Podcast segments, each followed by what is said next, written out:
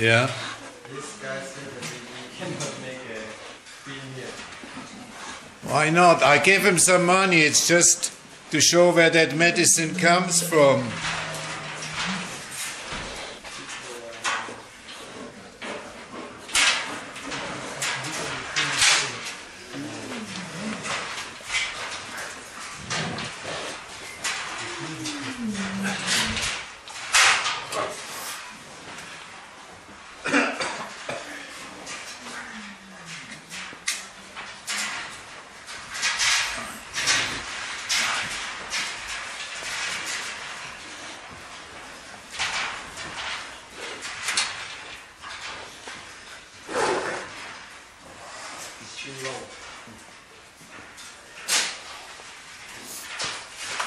How old? How old is bear? What age?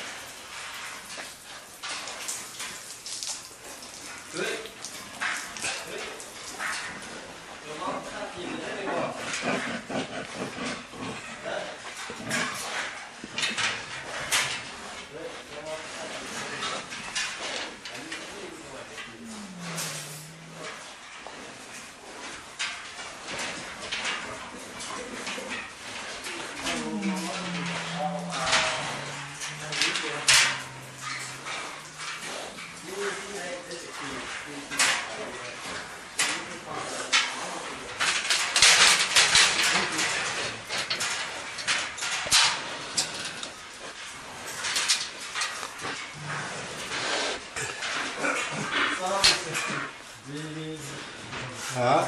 we, we cannot, uh, we, I cannot ask him to type, kind of, kind of thing.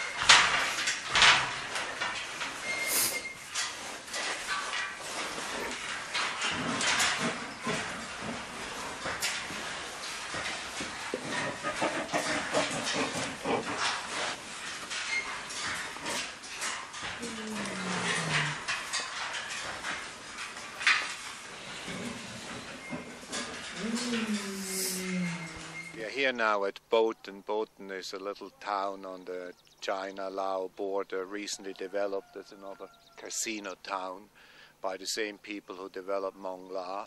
Same pattern of development. Uh, it's called an ulcer, essentially, or the asshole of China. But uh, the wildlife trade is as much out of control as it is in Mong La. We just saw this morning another bear farm as disgusting as anything I have ever seen. Even smaller cages, just shacks essentially, where the animals couldn't even stand up in their cages in some of them.